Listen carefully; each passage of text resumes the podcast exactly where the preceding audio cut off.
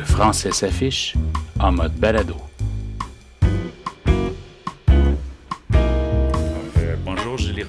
Bonjour Jean-Sébastien Ménard. J'espère que ça va bien. Ça va très bien, merci. Donc, euh, on est ensemble pour parler correction. Eh oui. Et euh, peut-être avant d'entrer dans le vif du sujet, peut-être parler un peu de ton parcours. Tu as enseigné au secondaire, tu enseignes au cégep, tu enseignes aussi à l'université. Tu as fait une thèse de doctorat sur la correction à Lille, à l'université de Lille.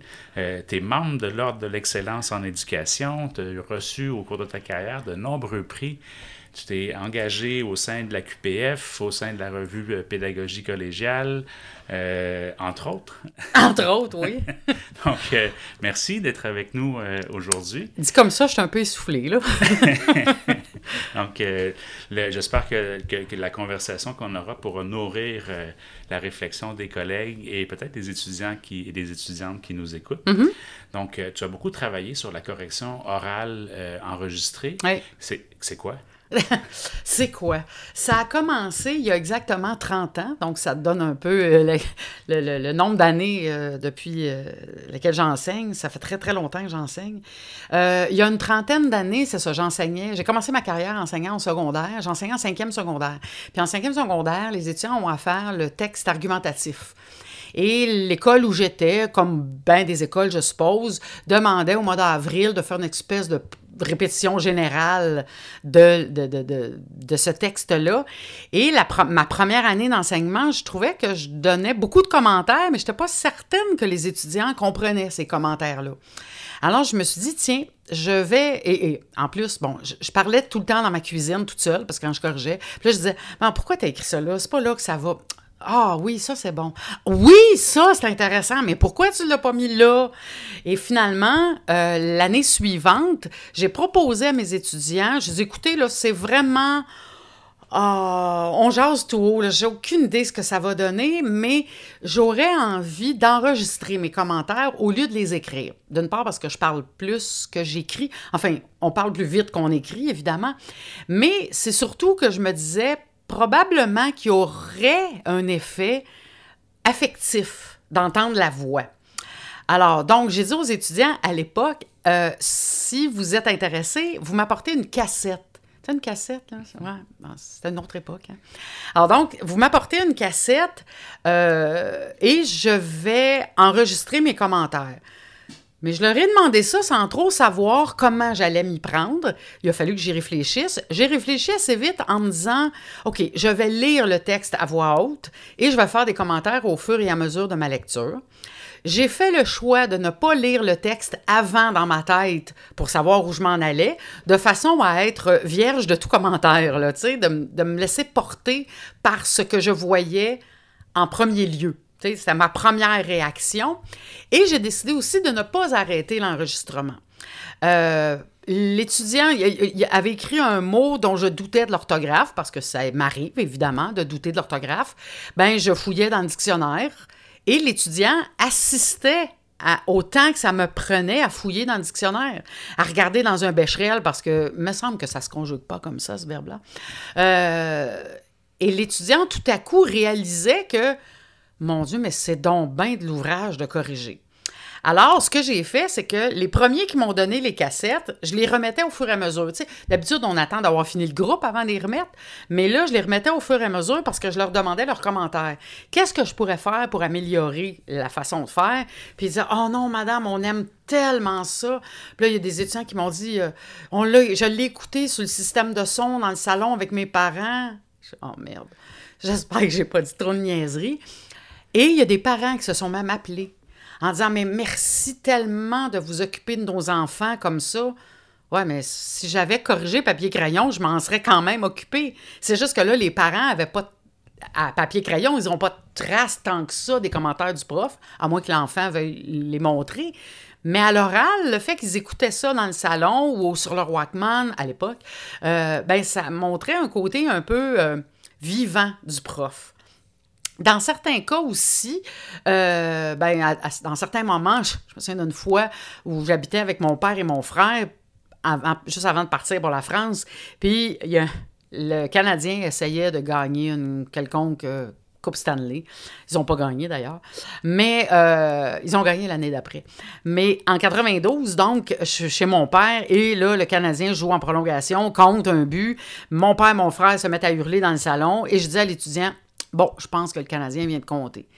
L'étudiant écoute ça, puis il se dit, ben voyons, madame, t'écoutais pas le hockey, toi, hier? Non, madame, quand elle a une pile de correction, elle n'a pas le temps d'écouter le hockey, même si on est en Coupe Stanley. Là. Donc, euh, ça, ça a montré tout à coup que ma vie avait un tournant bien particulier quand arrivait le tas de correction, que je mettais beaucoup de choses de côté pour pouvoir corriger. Et les étudiants prenaient conscience tout à coup que si ça m'avait pris 20 minutes pour faire une, copie, Là, ils sortaient leur calculatrice puis ils disaient ben, on est 35, elle a deux groupes, c'est 70. À 20 minutes, 30 minutes, c'est. C'est comme 35 heures de correction, madame. Oui, c'est comme 35 heures de correction. Ça venait tout à coup d'humaniser. Sais, je, pense, je parlais tantôt de l'effet affectif. Je pensais que c'était la voix. Mais oui, la voix, il est pour quelque chose. Mais, mais le temps passé, les explications données, euh, ça venait vraiment beaucoup, beaucoup humaniser la correction. Il y a des étudiants un jour, euh, bon, avec un conjoint, on avait deux chiens, deux labradors, ça se met à japper ces deux bêtes-là. Je disais aux à l'étudiant, excuse-moi, je pense qu'un écureuil n'a pas de patio. Puis là, les étudiants se sont mis à se passer les écouteurs pour écouter mes chiens japper. Voyons, vous avez jamais entendu ça, des chiens japper? Puis ils disent, ben, c'est parce que c'est tes chiens, madame. Bon, oui, c'est mes chiens, madame. Ben oui, c'est vrai, c'est mes chiens, mais mais voyons donc, c'est mes chiens. Mais il y avait le côté humain. Puis j'avais comme un peu oublié ça. Moi, ce que je voulais donner, c'était plus de commentaires, parce qu'on parle plus vite qu'on écrit, je le disais. Mais là, tout à coup, le côté humain venait de prendre, en tout cas, beaucoup plus de place que je le pensais. Puis finalement, corriger oral ou corriger papier-crayon, moi, je trouve ça plus facile de corriger oralement parce que ça ressemble aux explications que je donne en classe. Puis en classe, ben, je les donne oralement, les explications. C'est juste que là, c'est un peu plate. Je suis toute seule dans ma cuisine avec le texte de l'élève. Euh, en situation de pandémie, ben, le texte de l'élève était sur l'ordinateur. C'était la même, la même démarche. C'est juste un peu plate, c'est ça. Mais sinon, c'est la même démarche intellectuelle que d'expliquer en classe. Sauf que là, c'est ça. Je suis toute seule avec la copie de l'élève. Est-ce que tu annotes quand même euh, la copie? En fait, ce que, je fais, ouais, ce que je fais sur la copie, c'est que j'écris les codes pour identifier les erreurs de langue. Au département de français, chez nous, euh, au cégep André-Laurando, on a tous les mêmes codes. Euh, et comme on a les mêmes codes, c'est bon pour première, deuxième, troisième, quatrième et renforcement si nécessaire, qui est évidemment au début ça fait que le prof, le premier prof, soit le prof de renforcement ou le premier cours, nous autres, la, formation propre est au début, euh, on l'a nommé 100 avant le 101. Euh, ben c'est ce prof-là qui prend tout le temps d'expliquer les codes. Mais après ça, nous autres, les profs, moi, je fais surtout du 102 et du 103 pour toutes sortes de raisons. Ben, j'ai pas besoin de réexpliquer les codes. Ils les connaissent. Fait que ça va beaucoup plus vite. Euh, ce qui fait que oui, euh, je vais mettre les codes. Euh, je mets des, parfois aussi des, éléments de couleur avec mes surligneurs. Par exemple, le sujet posé. Ben, il faut que je le vois dans l'intro, il faut que je le sente dans les paragraphes de développement, il faut que je le retrouve en conclusion. si l'élève annonce une idée principale 1, une idée principale 2, je vais mettre l'idée principale 2, un en rose, l'autre en bleu, par exemple. Ben, il faut que je retrouve dans le paragraphe 1 l'idée principale 1. Fait que je vais remettre du rose dans l'idée principale 1, je vais remettre du bleu dans l'idée principale 2. Et je, je retrouve ces deux mêmes couleurs aussi dans la conclusion. Fait pour montrer que le texte se répond à lui-même. Fait c'est un peu ce genre de truc-là que je vais annoter. Et si j'annote, si je fais un, dessin, par exemple, ou si je mets... Euh, euh, je vais le dire à l'étudiant. Regarde partout où je t'ai mis le crochet, là, ça veut dire que tout ce paragraphe-là, c'est incompréhensible pour telle ou telle raison. Ce qui fait que mes commentaires peuvent porter à la fois sur le contenu, euh, la nature même de la rédaction. Ils ont fait quelque chose sur un roman, sur, euh, sur une pièce de théâtre. Je vais parler du contenu de cette pièce-là, de ce roman-là, de ce, poème-là. Je vais parler aussi de la structure. Je vais commenter la structure de la dissertation ou de n'importe quel autre texte. Euh, et ça peut m'arriver aussi de commenter des, des, erreurs de langue. Les erreurs de langue, comme on met un code, je ne les commente pas l'une après l'autre. Mais si je vois que dans un texte, il y a une, erreur qui a comme l'air de se répéter, là, ça se peut que je prenne le temps d'expliquer la règle ou de donner des, des, explications à l'étudiant pourquoi, dans cette situation-là, ce mot-là n'est pas bon ou ça, c'est possible que je le fasse aussi. Et, et toute cette correction-là, autant les annotations que la correction orale, ça se fait en même temps? Oui. Donc, pendant que tu es en, Oui. en train de parler à l'étudiant, euh, Oui. tu annotes, tu fais des, tu fais des ratures, tu, tu- tu- tu prends des codes de couleurs. Mm. Ça, ça s'appelle être un vieux prof avec de l'expérience. Euh, mais remarque que ça peut m'arriver une fois de temps en temps, euh, quand vraiment un paragraphe est pas loin d'être incompréhensible, de me dire Attends, là, je dis à l'élève, attends un peu, là, là, je vais relire dans ma tête parce que. Parce que je comprends vraiment pas où tu t'en vas. J'ai juste besoin d'un petit peu de calme. Là. Attends-moi, je reviens. Mais je n'arrête pas l'enregistrement pendant ce temps-là parce que je veux qu'au final, l'étudiant, c'est ça. Si moi, ça m'a pris 30 minutes, je veux que l'étudiant prenne 30 minutes à écouter. Ce qui fait que ça peut m'arriver de temps en temps de relire une deuxième fois un paragraphe ou, ou un bout de texte que je comprenais vraiment pas. Donc, c'est l'importance de la rétroaction pour que l'étudiant, après ça, puisse, euh, puisse comprendre ses erreurs, Mais comprendre tellement. ce qu'il n'a pas fait. De, Oui. ce ce- oui, c'est ça, ce qu'il a Ouais. raté ou ce Ouais. qui. Puis je me positionne assez rapidement comme lectrice. Tu sais, je disais tantôt, je mets des, des couleurs dans l'introduction. Ben, mon premier, souvent le premier commentaire après la lecture de l'introduction, où l'étudiant a dit, par exemple, ben, euh, la mort dans, dans- dans ce, dans ce texte-là est importante parce que euh, on voit, euh, idée principale 1, que euh, le personnage principal est content de la mort de son conjoint, et idée principale 2, que les autres autour sont tristes. Fait que là, moi, je dis, bon, moi, comme lectrice, je m'attends à ce que tu développes dans ton premier paragraphe que le personnage principal est content de la mort de son conjoint et que dans ta deuxième idée principale, dans ton deuxième paragraphe, je m'attends, comme lectrice, parce que c'est ça que tu as annoncé, que les autres sont tristes de, la mort du dit personnage. Fait que ça, ça positionne l'étudiant que oui, j'ai un regard de correcteur, mais j'ai aussi un regard de lecteur sur le texte de l'élève et qu'il faut que tu m'accompagnes dans la compréhension de ton texte. Les deux vont ensemble, en fait. Les deux vont ensemble, effectivement. Et est-ce que les étudiants et les étudiantes écoutent? Est-ce Oui. que, tu, est-ce que, tu, est-ce que tu vois une différence d'un- d'une dissertation à une autre? Ouais, ma vieille mère disait le calcul vaut le travail. Je sais pas si tu connais cette expression-là. Quand Oui, je dis oui, ça aux oui. étudiants, ils n'ont aucune idée de quoi je parle. En fait, c'est qu'il faut donner plus de temps en début de session pour que en milieu et en fin de session, ça se passe mieux. Alors, j'ai donné plus de temps au début. Le calcul vaut le travail. J'ai calculé qu'au début, ça valait la peine. La façon dont on a organisé nos plans cadres et nos plans de cours, nous autres, on a une première rédaction partielle autour de la cinquième semaine. Généralement, c'est un paragraphe. J'ai fait la correction orale pour ce paragraphe-là. Euh, parce que je me dis, ça sert à rien d'en faire deux paragraphes. là. La dissertation explicative, ils n'en ont jamais fait avant le 102. Dissertation critique, ils n'en ont jamais fait avant le 103. Donc, ça sert à rien de demander deux, trois, quatre paragraphes. On va en faire un, puis on va le travailler, celui-là. Et, euh, donc, c'est ce, premier-là, à la cinquième semaine, que je corrige de façon orale. Et je, je, je, je m'oblige, mais c'est correct, c'est prévu dans, mon calendrier de session.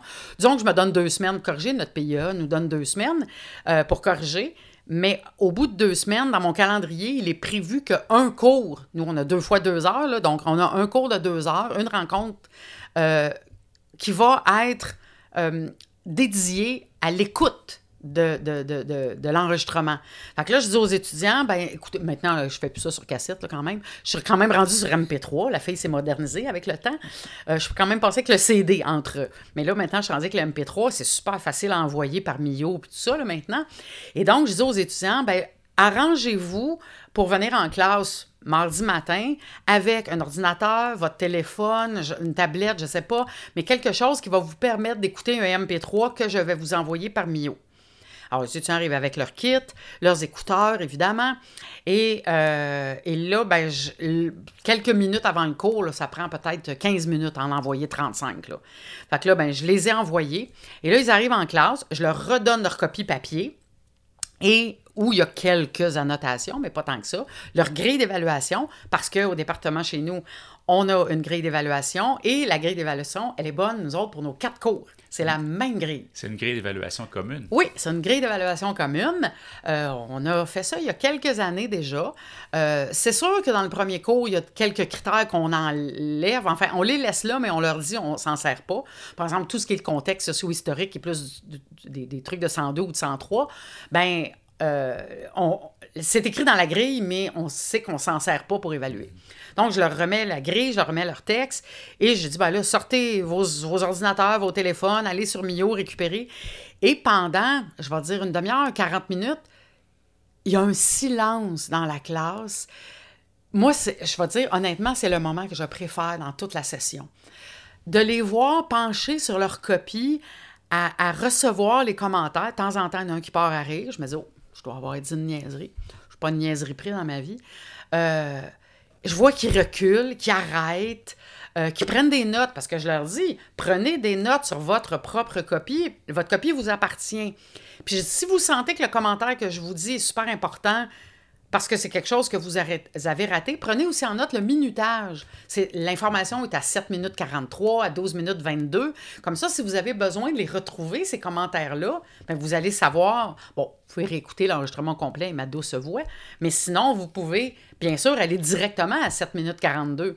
Euh, ce fait que là, je les vois prendre des notes, je les vois, euh, réagir à ma correction à ma voix peut-être, aux niaiseries que je peux dire, aux, pas trop, je dis pas toujours des niaiseries aussi, aux choses sérieuses que je peux dire.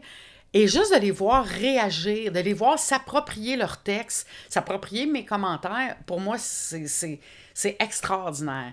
Et après ça, en département toujours, euh, on est assez consensuel. Je ne dis pas qu'on n'a pas discuté, on a beaucoup, beaucoup, beaucoup discuté, mais pour plein d'affaires, on est assez consensuel, notamment sur la post-correction. Et là, on a toujours une espèce de grille qu'on dit aux étudiants, ben là, tu fais l'inventaire de tes codes, d'où l'intérêt d'avoir des codes communs. Et là, les trois ou quatre codes qui reviennent les plus souvent, ben là, qu'est-ce que tu en fais de ces, de, trois, quatre codes-là? Fait que là, ben, corrige ces erreurs-là directement sur ta copie. Fais les flèches qu'il faut. Fais, pose-toi des questions sur ces trois, quatre codes qui reviennent souvent. Regarde pas les 20 codes. J'ai dit 20, j'exagère peut-être. Il y en a peut-être une quinzaine au total, euh, qui sont des codes mémotechniques assez faciles à retenir. Par exemple, APE, accord du participe avec être, euh, AV, accord du verbe, AN, accord du nom. Fait que c'est super facile à retenir, même pour les étudiants. Euh, mais ce qui est intéressant, c'est justement de voir les étudiants faire cet inventaire-là, les rentrer dans leur espèce de on a une espèce de tableau. Euh, et là, ils se baissent. Moi, mon code que j'ai le plus souvent, par exemple, c'est APA. J'ai hâte qu'il disparaisse celui-là. Accord du participe avec avoir. Euh, et donc, ben, là, ils vont faire ou le, P, la virgule, la, sacro-sainte virgule, qui donne du mal à tout le monde. Euh, ils en mettent où c'est pas nécessaire, puis ils en mettent pas où c'est nécessaire. Donc, ils vont travailler. Et là, on dit aux étudiants, travaille sur un, deux, trois codes, pas plus. Parce qu'il y en a qu'on va des étudiants qu'on va envoyer au CAF, mais il y en a qui n'ont pas besoin d'aller au CAF, mais qui ont une erreur qui revient souvent. Fait que là, ben, je leur dis, ben, votre premier travail, c'est de faire ça. De, faire votre inventaire de code, puis corriger les erreurs qui reviennent les plus souvent. Et ça, ça se fait en classe? Oui. tous les profs du département euh, font ça? En tout cas, en première année, oui. Mhm. Euh, deuxième année, peut-être pas, parce que, parce que les étudiants ont développé une certaine autonomie, mais moi, je en fait, comme je disais, c'est le plus beau cours de la session. Fait que je veux garder ma petite jouissance puis regarder les étudiants travailler. Mais en même temps, je suis là pour les aider. Puis c'est pas parce qu'ils sont rendus en deuxième année que tous les apprentissages sont finis. Là. Euh, en termes de langue, en termes de structure de texte, de compréhension, ben, il y a une différence entre travailler avec une œuvre complète en 102 pour expliquer la représentation du monde que la dissertation critique en 103, d'avoir un point de vue sur quelque chose. Euh, où est-ce qu'on le voit, ton point de vue? Il, il, était très, très subtil. Ton point de vue, je ne l'ai pas vu. là. Donc, travaille à me le montrer de façon un petit peu plus claire, ton point de vue. Ça fait que moi, oui, je le fais en classe. Et la troisième étape qu'ils ont à faire en classe, bon, prendre connaissance de leur, correction orale, de faire l'inventaire des codes, et il y a le questionnaire d'attribution causale que beaucoup de mes collègues en français utilisent. Le questionnaire est en trois parties. Première partie, juste avant, qu'on donne la question de la dissertation, il y a deux questions. Euh, comment tu t'es préparé? Donc, très bien, euh, bien, moyennement bien, puis pas bien pantoute les étudiants cochent. Puis pourquoi tu dis que tu as cette qualité de préparation-là? J'ai fait les exercices, je ne les ai pas vraiment faits. Je me suis couché tard hier. Euh, j'ai pas fini de lire le roman. Ça arrive une fois de temps en temps. Euh, et là, ils font la dissertation. Et une fois que ou le paragraphe, en fait, dans ce cas-là. Et là, une fois que le paragraphe est terminé, comment ça s'est passé? Alors, très bien, bien, moyennement bien, pas bien pantoute. Pourquoi? Euh, nomme une chose qui s'est bien passée, à part écrire ton nom.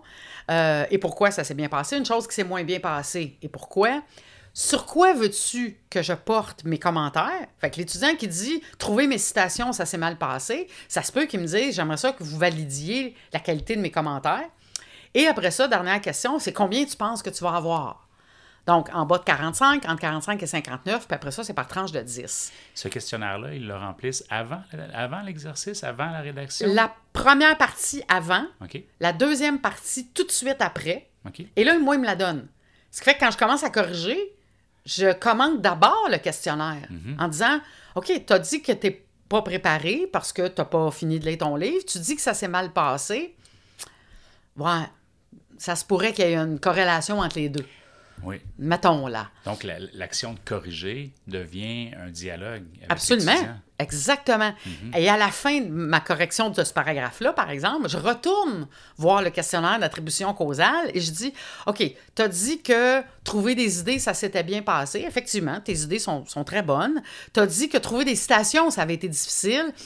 Je t'ai expliqué effectivement que ta, cita- ta première citation, ben, c'est une citation, effectivement, mais elle n'appuie pas le, propos que tu voulais développer euh, ou elle répond, elle n'appuie pas la question ou l'énoncé qui t'avait été donné.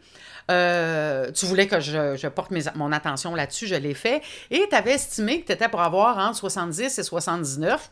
Effectivement, tu as 74, donc tu as un bon, euh, t'as un bon pif là, pour trouver, pour voir un peu ce que tu vaux, ce que, en fait, ce que ton texte valait, pas tant toi, mais ce que ton texte valait. Ou dans certains cas, il y a les, les élèves plus forts n'osent pas dire qu'ils vont avoir en haut de 90 ils se gardent, euh, je sais pas, une certaine humilité alors qu'ils ne devraient pas. Et il y a des élèves qui savent qu'ils vont avoir en bas de 60, mais je sais pas, pour m'influencer peut-être, vont cocher entre 60 et 69. S'il te plaît, madame, donne-moi en 60 et 69. Non, madame, elle t'a pas donné 60, 60 et 69 parce que ton paragraphe ne méritait pas d'avoir entre 60 et 69. Fait que des fois, c'est un choix aussi qu'il essaye de me faire, de m'influencer, mais d'autres fois, c'est plus... euh, non, j'ai eu, je, coche euh, très clairement en bas de 60 parce que c'est clair que je ne l'aurai pas. Là.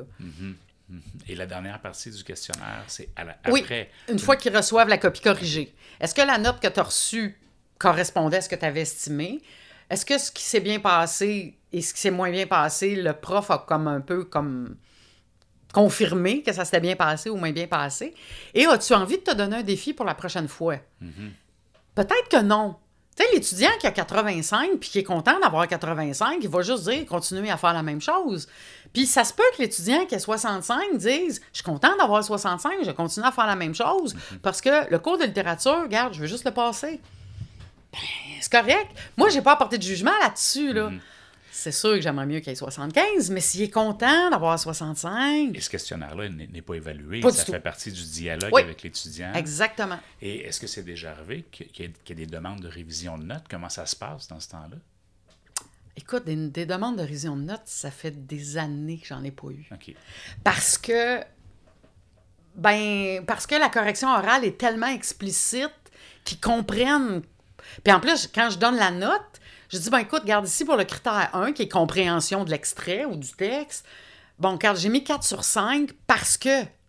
Et là, j'explique pourquoi il y a 4 sur 5. Fait que l'étudiant, il n'est pas surpris. Tu sais, il- de temps en temps, ils vont venir me voir pour une erreur de langue en disant, je la comprends pas, celle-là. Et là, je vais l'expliquer, bien sûr, mais j'en ai plus de révision de notes.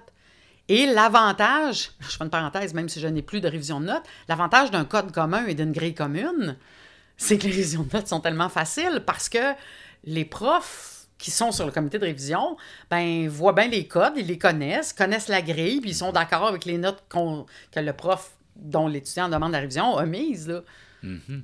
Donc, vous avez des grilles communes, vous Oui. avez des façons de faire euh, communes. Est-ce qu'il y a beaucoup de profs qui corrigent, euh, qui corrigent avec la correction orale, qui font, qui, qui- qui marchent, euh, qui marchent sur la route que tu as tracée?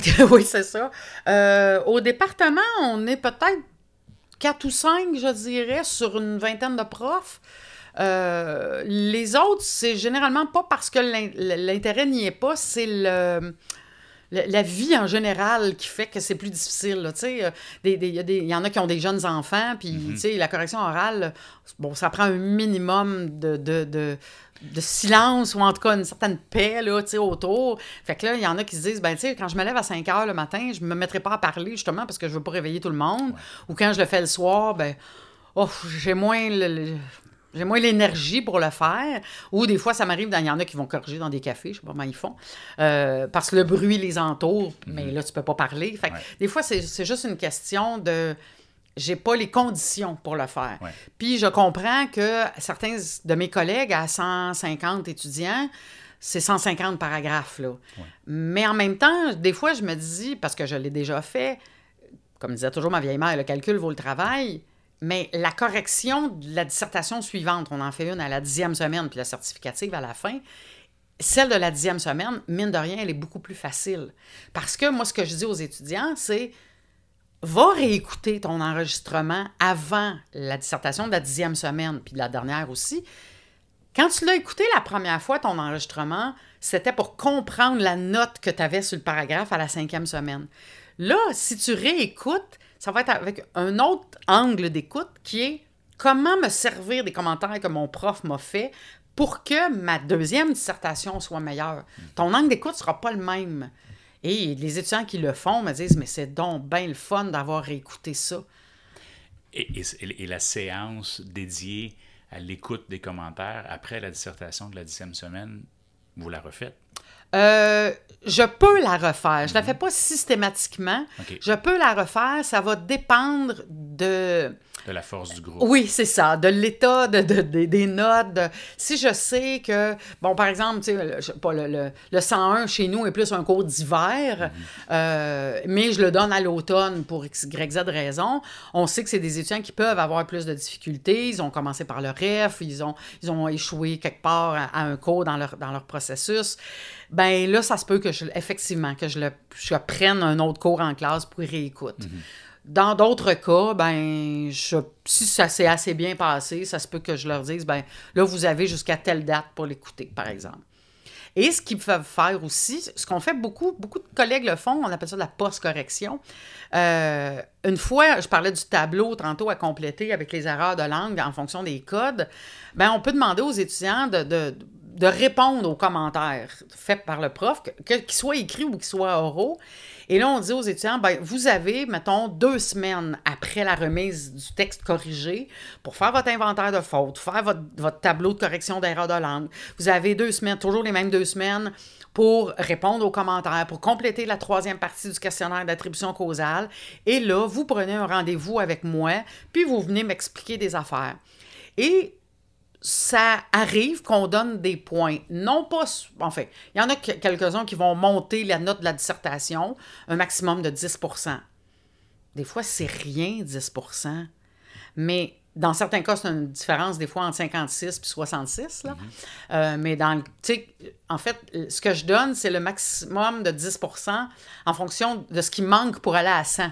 Un étudiant qui a 92, je donne pas 10% ça, on peut pas aller à 102. Fait qu'il manque 8, fait que je vais lui donner 0.8, tu sais, 10% de ce qui lui manque. Mais ils viennent pareil, ces étudiants-là. Et ces points-là sont donnés euh, le- Sur la dissertation même, OK. Par, Fait que les- par rapport au travail que Oui. l'étudiant va avoir fait Oui. là, pour s'améliorer. exactement, OK. Donc, c'est- exactement. C'est à son choix. C'est ce que je disais tantôt, as-tu envie de te donner un défi pour la prochaine fois? Il a envie, de- je continue à faire la même chose parce que 65 fait son affaire. Euh, il n'a pas le temps de faire son tableau de correction. Bon, ça, il le fait en classe, fait qu'il est supposé avoir le temps, là. Mais disons, pour la deuxième dissertation, où il pourrait le faire à la maison, il n'a pas le temps de le faire à la maison, il prend pas de rendez-vous, ben, il y a un bout qui y appartient, là. T'sais, Mais il y en a quelques-uns. Je dis, ben écoute, euh, ça serait une très, très bonne initiative de ta part de faire le tableau de correction de la langue puis de prendre rendez-vous. Je pense que ta réussite en dépend. là. Ouais. Et donc, remplir les tableaux, est-ce que c'est obligatoire? Est-ce que tous les étudiants Oui. le font? Oui, Oui? Oui. Donc, quand un étudiant ne le fait pas, même si ça compte pas, oui. Là, le, le- le professeur Ouais. ou le professeur peut entrer en contact avec Oui, lui et lui dire... tout à fait. Ce qu'on fait beaucoup dans nos plans cadres, écoute, je vais me tromper dans les. Dans, parce que c'est pas les mêmes pourcentages pour chacun des cours, là. Mais mettons, euh, bon, 103 que je connais plus, parce que je l'ai plus donné. Euh, la première dissertation, le paragraphe, c'est dix- c'est 15% l'autre, la complète, c'est 20 puis la certificative, c'est 35 Ce qui fait qu'il nous reste un 20% si je calcule comme du monde, mais peut-être pas, là. Mais en tout cas, un 20% au choix du prof. Et dans ce choix de prof-là, la plupart ont fait ce qu'on appelle soit un portfolio, dossier de session, porte toutes sortes de noms. Et c'est l'étudiant qui vient nous voir avec son tableau construit, bien complété, puis tout ça, ça rentre dans la note du dossier de session. Au fond, le dossier de session, au final, il y a peut-être, je sais pas moi, 104 points qu'on ramène sur 20. Là. Parce qu'il y a toutes sortes d'ateliers, toutes sortes d'affaires qui ont été faites pendant la session. Donc, c'est là, c'est dans ce, dans, ce portfolio-là, dans ce carnet-là, qu'il va aller récupérer ces points. Oui, exactement. Intéressant. Qu'est-ce qu'il y a d'autre? Là-dedans, oh mon Dieu, il y a, tellement d'affaires. Euh, moi, un atelier que j'aime beaucoup, mais là, on est plus du côté littérature. Euh, quand ils ont fini de lire un roman, je leur demande de prendre une photo de quelque chose qui a un lien avec le roman et d'expliquer pourquoi cette photo-là a un lien avec le roman. Euh, tu vois, l'année passée, euh, ben, cet automne, mais je l'ai fait l'automne passé aussi, euh, ils ont lu dans un cours le roman Kwesipan de Naomi Fontaine, qui se passe dans la réserve autochtone des Inuits près de cette île. Et il y a un étudiant qui habite à La Salle, parce que c'est j'habite à La Salle, et il a pris une photo du fleuve Saint-Laurent, puis de l'autre côté, c'est Kanawake. Et il dit je, viens de réaliser que juste de l'autre côté du fleuve, il y a une réserve amérindienne, une réserve autochtone des Premières Nations, mais je m'en étais jamais vraiment inquiétés. Je sais qu'ils sont là, mais c'est tout. J'avais comme juste pensé que c'était tous des vendeurs de cigarettes, là, tu sais. Ce qui fait que j'ai tout à coup réalisé quelque chose, là, tu sais. Fait que là, il avait pris cette photo-là parce que ça venait de le toucher tout à coup. Euh, fait que là, il y, a, il y a vraiment de tout là-dedans. Fait que là, ben, il y a la photo, il y a le petit texte c'est beau, c'est cinq points. C'est des points facilement gagnés. Dans certains cas, c'est des activités qu'on va faire en classe. Euh, je pose des questions sur le roman, euh, tant des questions de compréhension, pourquoi le personnage a fait ça, pourquoi c'est expliqué de cette façon-là. Euh, OK, on prend tel paragraphe. Qu'est-ce que vous pouvez dire des, des procédés d'écriture de ce paragraphe-là? OK, bien là, vous, et là, ils travaillent dans leur roman, par exemple, ils vont écrire dans leur roman, puis là, après ça, maintenant, c'est tellement facile. Je prenais une photo du travail qu'on vient de faire en classe, ou si je leur ai donné une feuille, puis ils ont écrit sur la feuille, prenez une photo, déposez ça dans votre dossier de session. Ah, c'est cinq points vite fait parce qu'on l'a fait en classe. Euh, je m'amuse beaucoup, je fais beaucoup des mots croisés sur les œuvres que j'ai montées moi-même pour, le plaisir. Fait que là, ben, c'est le nom de l'auteur, le, titre, là où ça se passe, euh, le nom du personnage, puis de temps en temps, euh, tel verbe conjugué à tel, tel, tel temps ou tel mode, parce que avec les lettres que j'avais, puis les carrés vides, oh, je pouvais mettre un petit participe passé ici, là. fait que je m'amuse beaucoup. Fait que il y a vraiment, vraiment de tout, à la fois des, des activités de compréhension de l'œuvre, euh, de, de, de, on essaie de, de, faire un plan. Je leur dis, OK, là, vous aviez tel extrait. Là, mes étudiants ont fait l'épreuve uniforme la, cette semaine, la semaine passée, en tout cas. On est en fin de décembre, là. Euh, donc, ils ont fait l'épreuve uniforme. Fait que je leur ai donné des extraits. OK, on a cette question-là. Quel plan que vous feriez avec cet extrait-là et cette question-là. Fait que là, ben, ils ont fait un plan, ils ont déposé ça, ils ont fait ça en classe, on en a discuté. Fait que je vais juste voir si c'est déposé. Là. Donc, enseigner, c'est avoir un dialogue, c'est construire un dialogue qui, se prolonge dans la correction, qui se prolonge dans les travaux demandés. Ah, tout à fait. Donc, euh, c'est intéressant et les étudiants répondent à l'appel. Donc, euh, Oui, et en tout cas, dans la correction orale, ce que je remarque, d'abord, c'est qu'ils l'écoutent. Euh, ils prennent des notes sur leur copie, ce qui me réjouit au plus haut point, parce que très souvent, on a eu l'impression, puis c'est un discours qu'on entend aussi, euh, pourquoi je m'évertuerais à écrire des commentaires, ils les lisent pas. Mm-hmm. Ben, il faut leur donner le temps de les lire. D'abord, il faut que les commentaires soient compréhensibles, il faut que les commentaires soient aidants, euh, et il faut aussi qu'on donne le temps à l'étudiant de se les approprier, de venir poser des questions. Mm-hmm je te raconte une, anecdote qui, me fait frémir à chaque fois. Il y a très longtemps, pour les besoins d'une recherche que je faisais, il y a un étudiant, je travaille avec des étudiants et des profs. Donc, les profs ont corrigé la dissertation. Je vais voir les étudiants et je dis, il faut écrire une version 2 de la dissertation à la lueur des commentaires faits par les profs. Fait que là, il faut que tu me dises ce que tu comprends des commentaires et comment tu vas réintégrer les commentaires dans ta version 2 de dissertation? Et après ça, je retourne voir le prof qui corrige la version 2. Est-ce que la version 2 est meilleure que la version 1? Et il y a un prof qui a écrit comme commentaire, écrit, là, euh, il n'y a pas de lien entre ce que vous développez et le sujet demandé. Conclusion, ta dissertation, c'est vraiment pas bon, là. Et l'élève devant moi lit il n'y a pas de lien entre ce que vous développez et le sujet amené au lieu du sujet demandé. La graphie du prof était illisible. Alors, l'élève qui est devant moi pour la recherche s'échine sur son sujet amené pendant 20 minutes. On s'entend que le sujet amené, là, c'est mineur, là, dans l'ensemble d'une dissertation. Tout à fait. Les étudiants se font bien, bien, bien de la bile avec le sujet amené puis l'ouverture de conclusion, mais c'est mineur. Et là, je retourne, puis là, je dis... Et là, mais, mais je vois, il m'a dit, le prof me dit, il n'y a pas de lien entre ce que vous développez le sujet amené. C'est vrai qu'il est ordinaire, mon sujet amené, mais là, il m'explique comment il va... Et mon cœur saigne à l'intérieur, mais je peux rien faire, je suis en situation de recherche. Fait qu'il faut que j'aille mon, mon poker face. Et là, je me dis, non, c'est pas ça qu'elle a écrit, mais, mais je peux rien dire. Et là, je retourne après ça. Bon, il s'est échiné sur son sujet amené. Je retourne voir le prof. Le, prof corrige la version 2. Le prof est pas content parce que parce que l'étudiant a changé, que le sujet amené, c'est pas ça que j'y avais écrit, puis elle est pas contente, puis elle corrige, puis elle est vraiment, vraiment pas contente.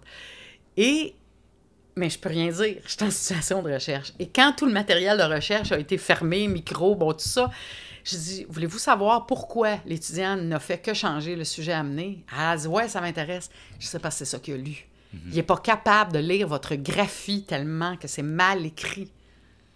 T'imagines? À cause d'un mot mal écrit, l'étudiant n'a pas compris le commentaire, n'a pas euh, réécrit correctement sa dissertation parce qu'il n'est pas capable de lire la graphie de son prof. Mhm. C'est grave, là. Tout à fait.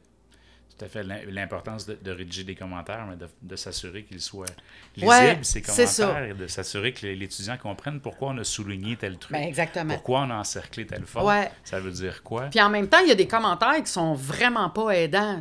Toujours dans cette même recherche-là, un autre prof a écrit dans l'introduction euh, vis-à-vis d'une information donnée sur l'auteur, est-ce vraiment pertinent? Ben, si l'étudiant a choisi de l'écrire, c'est que pour lui, ça paraissait pertinent. Mhm. Mais une question fermée, réponse oui-non, est-ce vraiment pertinent? L'étudiant va répondre oui, je l'écris. Ça, donc, je, juge que c'était pertinent. Ce n'est pas du tout un commentaire aidant. Euh, plus loin, le prof écrit Ce n'est pas une explication. Ouais, mais c'est quoi si c'est pas une explication? L'étudiant l'a écrit. Fait qu'il y a des commentaires comme ça que l'étudiant ne sait pas quoi faire avec. Hmm. Oui, mais si c'est pas une explication, c'est quoi? Et au prof, dis-moi quoi faire pour que ça en soit une. Hmm. Qu'est-ce qu'il faut que je rajoute? Comment il aurait fallu que je le fasse? Bon. C'est que le professeur, dans ce contexte-là, dans cette façon de voir-là, est un guide. Ben, il le faut. Hmm. Il le faut. Mais en même temps, on est de très mauvais guides dans beaucoup de cas. Euh, pourquoi? Parce que en fait, et c'est vrai pas juste pour les profs de littérature et de français, c'est vrai pour tous les profs. Euh, je vais annoncer quelque chose ce matin. Euh, ben, on vieillit. C'est plate, mais c'est ça. Et nos étudiants ont toujours 17 et 18 ans. Mm-hmm. Nos expériences de vie, euh, on a fait un bac, voire une maîtrise, dans certains cas un doctorat, on fréquente la QPC, on lit pédagogie collégiale, on est allé dans différents colloques, euh, on, aime la littérature, on aime la chimie, la physique, les maths. Euh, on s'est mariés, on a eu des enfants, nos parents sont, sont, décédés, notre chat est mort, il a fallu gérer ça avec l'enfant. Euh, tout ça, on voyage. tout ça fait qu'on a un regard différent sur la littérature. Mais les étudiants, ils ont encore 17 ans. Ils sortent encore du, secondaire ils sont pas pires, ils sont pas meilleurs que les étudiants qu'on avait il y a 30 ans ou il y a 20 ans. Ils sont juste un peu différents dans le sens qu'ils sont maintenant branchés sur leur téléphone et tout ça. Mais ils cherchent encore l'amour, ils veulent encore choisir un métier qui va les rendre heureux, puis ils s'inquiètent du 1er mars, de la deuxième année, ou la... Qu'est-ce que c'est quoi ma demande que je vais faire à l'université? Ça, ça n'a pas changé. Et ce, ce dialogue-là est essentiel, à mon avis, dans la la progression de l'étudiant dans sa vie. Là. Mm fait que nos commentaires doivent être aidants pour permettre aux étudiants d'améliorer leur production écrite, mais notre regard doit être porté sur un regard d'une production écrite faite par un élève de 17 ans ou de 18 ans, et que ces apprentissages ne sont pas terminés. Euh, il y a des choses qu'on apprend dans la langue encore à 30 ans, 40 ans, 50 ans, on n'a jamais fini d'apprendre. On n'a jamais fini d'apprendre, puis qu'on ne peut pas en vouloir aux étudiants de ne pas l'avoir appris. C'est normal. C'est normal qu'il y ait des accords qui soient moins maîtrisés. Euh, et pour peu que le français soit pas leur langue première, mhm. ce qui est beaucoup le cas, en tout cas, de plus en plus le cas dans, si on regarde notre population étudiante, ben ça joue, ça aussi. À un moment donné, j'expliquais aux étudiants que quand on. Bon, c'est un, c'est un texte sur le Québec, puis que quand on se promène en avion, on voit un chapelet de lacs. Parce que le Québec est très pourvu en lacs. Puis un étudiant qui m'a demandé c'est quoi un chapelet? Bon, venant d'un musulman, on peut comprendre. Venant d'un catholique, bon, on peut comprendre aussi parce que disons que ça s'est un peu perdu, ça aussi avec le temps. Mais il y a des termes qui sont pas connus, qui, qui étaient connus il y a pas si longtemps et qui ne le sont plus maintenant. Il faut être capable de se mettre dans la peau des étudiants et de- d'essayer de comprendre où- Ouais. où, ils sont rendus. Où ils sont rendus, puis on peut pas leur en vouloir d'être de leur temps. Mm. On, on s'est longtemps posé la question est-ce que le hockey, c'est une manifestation culturelle? Ben oui. Tout à fait. Ben oui. Tout à fait. Ouais. Int- Intéressant. Et, et- et la correction orale, si je ne m'abuse, si je ne me trompe pas, était au cœur de, de- de- de ta thèse de doctorat. Oui, oui, effectivement. La correction orale, c'est très drôle parce que j'enseignais au, au secondaire à l'époque, cinquième secondaire. Et mon premier travail, là, je te remonte du temps que Noé était garçon, là. Euh, mon premier travail quand j'ai fini mon bac, moi j'ai un bac en enseignement du français au secondaire, j'ai été correctrice pour le ministère pour le texte argumentatif, justement, de cinquième secondaire. Je passais l'été à corriger, j'ai adoré ça. Parce qu'on commençait à 8 h le matin, à 10 h on avait une pause, à 10 h 15 on reprenait, à midi moins quart on allait dîner, à 3 h on finissait, si on en avait fait 15, on en avait fait 15, si on avait fait 25 parce qu'on t'a trouvé sur un bon groupe, on en avait fait 25. Ce qui fait que mon rapport à la correction a, commencé à exister avant même que je commence à enseigner. Parce que j'avais aimé ça, corriger, voir ce que les étudiants avaient été capables de faire. Et donc, quand j'ai été engagée, l'automne suivant, j'étais prof de cinquième secondaire. L'école qui m'avait engagée m'avait dit deux choses. Euh, on t'engage parce que tu as été correctrice pour le ministère, donc tu vas savoir former nos étudiants pour l'examen. J'ai dit un peu ça. Et surtout, tu es un jeune prof, tu ne coûteras pas cher.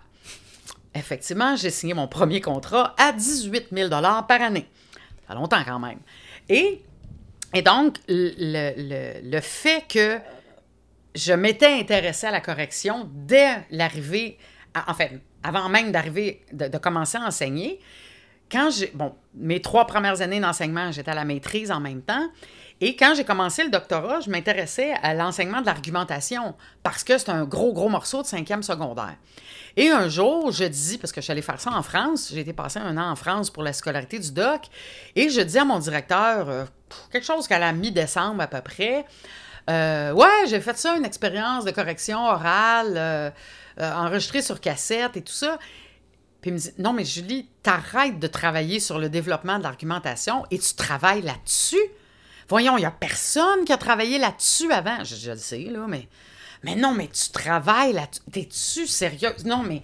Et là, et là c'est comme ça que c'est arrivé, un peu par hasard. Et je suis tombée là-dedans en me disant, mais c'est, tellement intéressant. Ce qui fait que ma thèse de doctorat a porté sur les types de commentaires qu'on écrit à l'é- à l'écrit et qu'on donne à l'oral pour se rendre compte que c'est un peu les mêmes types de commentaires, c'est juste qu'ils sont beaucoup plus longs, beaucoup plus développés à l'oral. Bon, évidemment, des codes, on les met à l'écrit, mais on les, on les nomme pas à l'oral. Je ne vais pas me mettre un AD pour accord du déterminant. Je l'ai mis, c'est tout. Je l'ai pas... Mais ça peut arriver que je l'explique, comme je disais tantôt. Ce qui fait que j'ai passé plusieurs années à travailler là-dessus pour arriver à créer à la fin du doc une espèce de modèle de l'enseignant correcteur, à la fois à l'oral et à la fois par écrit. C'est le même modèle, c'est juste qu'il y a deux branches à un moment donné, comme comment on rend les commentaires aux étudiants. Et il s'est passé quelque chose au moment de, de- de récolter mes données pour le doc. Euh, je, bon, je travaillais avec des textes de quatrième secondaire, la nouvelle littéraire, et de cinquième secondaire, le texte argumentatif. Et en quatrième secondaire, le prof avait enseigné que la nouvelle s'écrivait soit à l'imparfait, soit au passé simple, selon que ce sont des descriptions ou des actions. On pourra en discuter de, cette pertinence-là, mais en tout cas, c'était ça que le prof avait enseigné. Et à la fin d'une nouvelle particulièrement ennuyante, euh, mais ça, c'est la faute du prof qui avait donné des consignes un peu ennuyantes. euh, L'élève écrit euh, Maintenant, Émilie aidait sa mère à payer les comptes, aimait son travail au centre à la mode et ne mentait plus jamais pour avoir ce qu'elle voulait. C'est- la chute de la nouvelle. Et là, le prof dit devant moi À cause du maintenant, ça appelle le présent. Donc, met des codes au-dessus des verbes et bon, on termine la correction et tout ça. Elle dit Je vais remettre les copies aux étudiants, comme c'est un examen final, euh, je les ramasse après, puis je les envoie. Je suis parfait. Et quand cette copie-là est arrivée chez moi, quelques semaines après, j'ai vu que l'étudiant, au-dessus des verbes, à la mine pâle, avait tout mis au passé simple. Parce qu'il s'était dit, le prof nous a enseigné que c'est soit l'imparfait, soit le passé simple. Je les ai mis à l'imparfait. Elle m'a dit que c'est pas des montants de verbes, donc je les mets au passé simple. Fait que le commentaire fait par le prof sur le fait que le maintenant appelait le présent avait pas été compris. Fait que là, je me disais, OK, il faut que je fasse une autre recherche maintenant sur la compréhension des commentaires faits par les profs. Et ça a été une recherche financée par EA il y a une douzaine d'années à peu près. Je pense que j'ai fini ça en 2008. Justement, sur la compréhension des commentaires écrits et la compréhension des commentaires oraux. Parce que je- mon fun, c'est de comparer les deux, évidemment, pour me rendre compte que les commentaires oraux étaient beaucoup plus compris et beaucoup plus réinvestis dans la production écrite subséquente. Euh, tu sais, je demandais aux profs combien vous pensez en pourcentage que l'étudiant a tenu compte de- des commentaires. À l'écrit, c'est autour de 60, c'est autour de 50 et- entre la version 1 et la version 2. Et à l'oral, c'est autour, c'est presque pas loin de 80 OK. Fait que je me dis, les commentaires oraux sont beaucoup plus compris par les étudiants que les commentaires écrits. Il y a vraiment une différence. Ah, il y a une grosse, grosse, grosse différence, là. Ah, absolument. Et cette façon de corriger-là, euh, tu l'utilises, tu l'as au secondaire, Oui. tu l'utilises au, au, au cégep, Oui. à l'université aussi? Dans certains travaux à l'université, oui. Euh, des travaux de réflexion. Euh, quoi que ça m'est arrivé de le faire des fois pour des plans de leçons, parce que j'enseigne dans le, dans le PCPES, à l'UCAM, le programme cours en pédagogie de l'enseignement supérieur, donc à former les futurs profs de toute discipline. Ce qui veut dire que je ne commande jamais le contenu. C'est pour ça que c'est plus difficile pour moi quand l'étudiant veut s'en aller prof de littérature. Je ne peux pas commenter de contenu, parce qu'en chimie, je peux pas... Je, je comprends rien. C'est la démarche qui est intéressante. Fait ça m'est arrivé. Je l'ai fait quelques fois. Euh, là, pour toutes sortes de raisons, à Noël, on est un peu serré dans le temps, je le fais pas, mais puis surtout que j'ai une correctrice, fait que j'y impose pas ça. On se sépare le travail, mais ça m'est arrivé. Et dans ces situations-là, ce que je fais, c'est que je vais pas commenter, par exemple, tu sais, la première partie, c'est une liste de puces, tu sais, Euh, c'est un cours de chimie. C'est dans quel programme, c'est quel numéro de cours, on est à quelle session, euh, il y a combien d'étudiants, c'est un cours de 60 heures, de 45 heures. Bon, je vais, j'ai rien, si j'ai rien à dire, je, je commente pas. Euh, alors qu'à un moment donné, on arrive après ça dans les objectifs. Alors, il faut aller voir les compétences du cours, quelles sont les compétences du cours et comment ton objectif de ta- cette leçon-là est en lien avec le développement de la compétence. C'est ce qu'on veut. Et si je vois que c'est hum, c'est pas très clair, là, là, je vais faire un commentaire oral. Et ce que je fais, c'est que j'écris sur la copie, par exemple, ce commentaire-là est à 52 secondes. Fait que je vais écrire sur la copie voir l'enregistrement à 0,52. Fait que là, à 52 secondes, je dis à l'étudiant, ben là, écoute, l'objectif me semble intéressant, mais je vois pas, en tout cas, ça n'a pas été assez explicité entre l'objectif et la compétence. Euh, il manque d'explication. Ouais, fait que là, j'explique un peu plus. Puis là, j'arrête l'enregistrement. Là, je continue à corriger. Puis là, on arrive dans le plan de leçon. Puis je vois que l'exercice, l'étudiant dit que ça prendrait, euh, je sais pas, 15 minutes. Puis je vois bien que ça va prendre trois quarts d'heure. Là. Je repars et là, je remets. Puis là, ça va être à 1 minute 37. Là, va écouter à 1 minute 37. Il y a un commentaire sur cette section-là. Ce qui fait que. Et là, je sais que j'ai des collègues au cégep dans d'autres disciplines que français, où, par exemple, dans des, des rapports de laboratoire, ils vont pas commenter tout ce qu'il y a à lire sur un rapport de laboratoire. Fait que là, ben, ils lisent, ils lisent, puis quand ils ont quelque chose à dire, ils partent l'enregistrement, et là, ils vont mettre l'information. Ce qui fait qu'il y a une différence entre corriger un texte suivi, ce que nous autres on fait en littérature, et quelque chose d'un peu plus décousu, je dirais, où tu n'as pas besoin de lire au complet, où tu as besoin de faire un commentaire une fois de temps en temps. Et c'est payant parce que j'ai l'impression, corrige-moi si je me trompe, mais qu'en faisant ça, l'étudiant reçoit sa copie, peut comprendre ses fautes, voit sa note, mais il y a déjà les commentaires qu'il y aurait eu autrement s'il avait Oui. pris rendez-vous avec le prof, que le prof avait pris le temps d'énoncer, de- de- d'expliquer ce qu'il avait écrit, puis de remonter le fil de sa pensée pour euh, ex- expli- expliquer, justifier Oui. la note. euh, Tout à fait. Oui, oui, c'est que j'explique, comme je disais tantôt, je veux que l'étudiant m'aide à comprendre son texte, mais j'explique, moi, ma façon de comprendre le texte. Puis là, j'arrive au bout, puis je dis, écoute, j'ai fait bien des efforts, là, mais je, je, comprends pas où tu veux en venir. Fait que l'étudiant, voit bien les efforts que j'ai faits, puis que la note qu'il y a eu, c'est pas parce que je suis pas fine. J'ai vraiment fait des efforts de compréhension. Euh, pour l'étudiant, tu me demandais tantôt, est-ce que j'ai eu des révisions de notes, puis je te disais non. J'ai pas beaucoup de visites au bureau non plus. Et pourtant, je dis aux étudiants, venez, j'ai des bonbons sur le coin de mon bureau. Là. Bon, ils viennent se chercher des bonbons, mais ils viennent pas me poser des questions. mais ils sont comme ça. Mais ils viennent pas parce que mes explications sont, supplé- sont, con- sont, sont suffisantes. J'ai j'ai pas besoin d'en donner plus. Ils l'ont, l'explication. Ce qui fait que, ben, je gagne. Enfin, moi, je trouve que je gagne du temps. Et le côté affectif. la- la- Et le côté affectif, tout à fait. Puis je commence toujours l'enregistrement. Il y a longtemps, je, faisais, je commençais tous les enregistrements de la même façon, mais là, à un moment donné, j'ai arrêté. Euh, j'ai fait un enregistrement pour tous. Ça dure un, deux, trois minutes. Puis là, j'explique la façon de procéder. Euh, bonjour à tout le monde. Voici comment ça va se passer. Je lis le texte à haute voix, je fais des commentaires. Je vous invite à prendre en note sur votre copie les commentaires qui vous paraissent les pertinents, le minutage où ça se trouve. Euh, là, après ça, une fois que vous allez avoir terminé, vous allez vous replacer en équipe parce que vous avez fait votre plan en équipe, mais vous avez fait votre paragraphe seul. Et là, vous allez vous comparer comment le même plan a donné des paragraphes différents. Vous allez vous, vous présenter vos points forts, les points améliorés. Et là, je dis tout ça sur un enregistrement. Vous allez compléter votre tableau de- d'erreur de, langue, vos, vos codes d'erreur de langue. Vous avez complété votre troisième partie du questionnaire d'attribution causale. Je leur explique tout ça. Euh, après ça, fait que là, ça, ça dure un, deux, trois minutes. Ils commencent par écouter ça. Donc, tout le monde sait ce qu'il y a à faire. Moi, je ne vais pas rép- répéter ça 35 fois. Après ça, ce que je fais, parce que, bon, on est en littérature, c'est que je prends l'extrait en question et je fais un autre enregistrement sur l'extrait.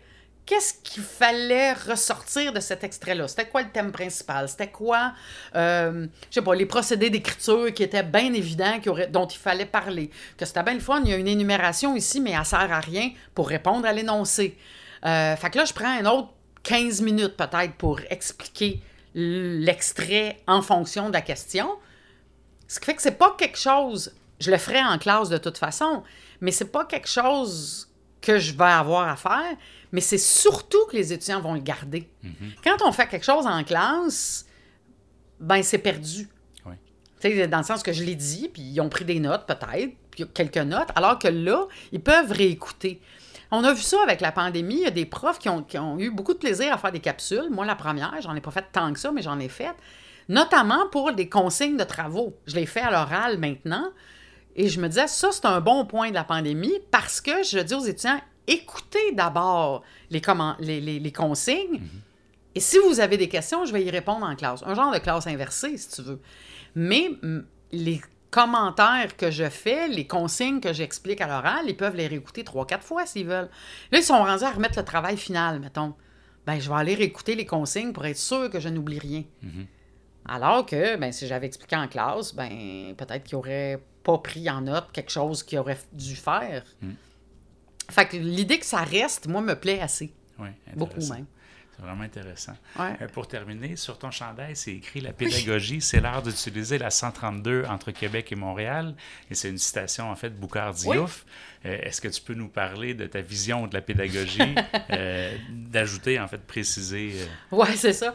Euh, Diouf avait dit ça l'année passée, euh, en juin 2021. 21, oui, je, je suis comme un peu mêlée, moi, là. en plein Euh, cœur de la pandémie. En plein cœur de la pandémie, au colloque de la QPC. C'est lui qui avait fait la conférence de clôture et il nous avait expliqué que sa vision de la pédagogie, c'était justement de prendre la 132 pour aller à Québec parce que euh, on va d'un village à l'autre, on se laisse porter par des surprises, alors que la 20, on en conviendra, c'est très, très plate pour aller à Québec. Ouais, on croise des dinosaures. hein. Oui, on croise des dinosaures et pas mal de camions, mais on- effectivement, on croise des dinosaures, mais c'est beaucoup plus euh, surprenant de prendre la 132. Puis je trouvais l'image magnifique, bien sûr, fait que c'est pour ça que je m'en suis fait faire un chandail. Mais ma vision de la pédagogie, je, mon but dans la vie, c'est de... Ça, ça- ça a l'air un peu pompeux de dire comme ça, mais je veux aider les étudiants à être heureux. Et c'est pas vrai que l'école doit être euh, primaire, secondaire, cégep, université. euh, bon, je, me suis rendue au doctorat, puis il y a une souffrance des fois que les profs disent euh, ben moi je suis passé par là, il faut que les étudiants passent par là. Non, euh, c'est pas nécessaire. La souffrance n'est pas nécessaire dans l'apprentissage. Il y a certains apprentissages qui sont difficiles, qui vont demander plus d'efforts, oui, mais ça peut se faire dans le bonheur et l'allégresse. Euh, ça peut se faire dans le plaisir. Et moi, mon but, c'est ça, c'est d'amener les étudiants à être heureux, à avoir envie de venir à l'école, à ne pas avoir peur des évaluations qu'on va faire en disant, euh, mon Dieu, je sais que le prof va poser une question piège, là, puis tu sais, des, questions à choix de réponse, que c'est A, B, peut-être un peu A, mais plus B, euh, pas tout à fait A, mais sans doute plus B, euh, des fois C, mais ça dépend, tu sais. Ou est-ce qu'il faut que tu lises puis que tu comprennes la pogne pour pas te faire avoir? Ben, je suis pas d'accord avec ça. L'évaluation doit être au service de l'apprentissage et que les étudiants n'aient pas peur de l'évaluation, qu'ils n'aient pas peur de venir à l'école, qu'ils aient du plaisir, outre le fait que j'ai des bonbons sur le coin de mon bureau, que, qu'ils fassent le choix de leur programme universitaire, puis qu'ils me disent Ouais, mais si jamais je fais pas le bon choix, ben tu changeras. C'est pas grave. Ouais, mais je vais avoir perdu un an. Non, tu n'auras pas perdu un an. Euh, le fait que tu te poses des questions t'amène justement à faire des choix plus éclairés. Puis là, oui, mais toi, madame, tu as fait un doctorat. Oui, mais madame, elle a fait son cégep en trois ans parce qu'elle a coulé des cours. Puis, entre la fin de son cégep et l'université, elle a attendu un an, elle est allée travailler. Puis quand elle a travaillé à 6 piastres de l'heure à l'époque, elle se disait, elle va pas faire ça toute sa vie. J'avais pourtant un très bon métier. Là, j'aurais pu faire ça toute ma vie. J'étais caissière chez Desjardins. Je flippais pas des burgers chez McDo. J'aurais pu faire ça toute ma vie, mais je me disais, non, moi, j'ai besoin de plus de créativité, plus d'autonomie, plus de ci, plus de ça. Ce qui fait que j'ai fait un choix. Bon, je suis devenue prof, mais une fois que je suis rentrée là-dedans, j'ai fait le bac, la maîtrise, le doc sans arrêt. Mais c'est quoi la réussite éducative? L'étudiant qui commence un programme en technique de génie physique, puis qui se rend compte que c'est pas pour lui, puis qui décide d'abandonner et qui s'en va faire un DEP en électricité, s'il est heureux, tant mieux il n'est pas un échec dans notre système d'éducation. Il a trouvé sa voie, puis probablement qu'il va gagner plus cher que moi, comme électricien. Mais bon, tu sais, c'est plus ça. Tu sais, ma vision de la pédagogie, de la didactique, de l'éducation, ça se mêle tout ça. C'est d'accompagner les étudiants, c'est de les prendre où ils sont, de ne pas de ne pas vouloir les prendre ailleurs de où ils sont, de les amener un peu plus, un peu plus loin dans leur réflexion. Dans... Puis la littérature est tellement le fun pour ça. Bon, il y a des profs de maths qui y arrivent, là, mais je trouve que la littérature, c'est vraiment facile. De discuter de la vie, de discuter de, de, de plein de choses qui vont faire d'eux de meilleurs citoyens. Mhm. C'est vraiment ça. De les amener à être heureux dans la vie et à faire des choix éclairés qui vont les rendre heureux, même si ces choix-là sont un peu à l'encontre de la pensée dominante ou je sais pas quoi. C'est quoi la réussite dans la vie? C'est toi qui vas choisir. Mm-hmm. Oui, puis il faut apprendre à se connaître euh, eh ben oui. en cours de route. Il faut apprendre à se connaître. Donc, ça revient à l'idée qu'un prof, c'est un guide. C'est un guide. Il fait ce qu'il peut pour aider les étudiants. C'est un passeur culturel, c'est un accompagnateur, c'est un, un brasseur d'idées. C'est... As-tu déjà pensé à faire ça? Ah non, mm-hmm. ben peut-être.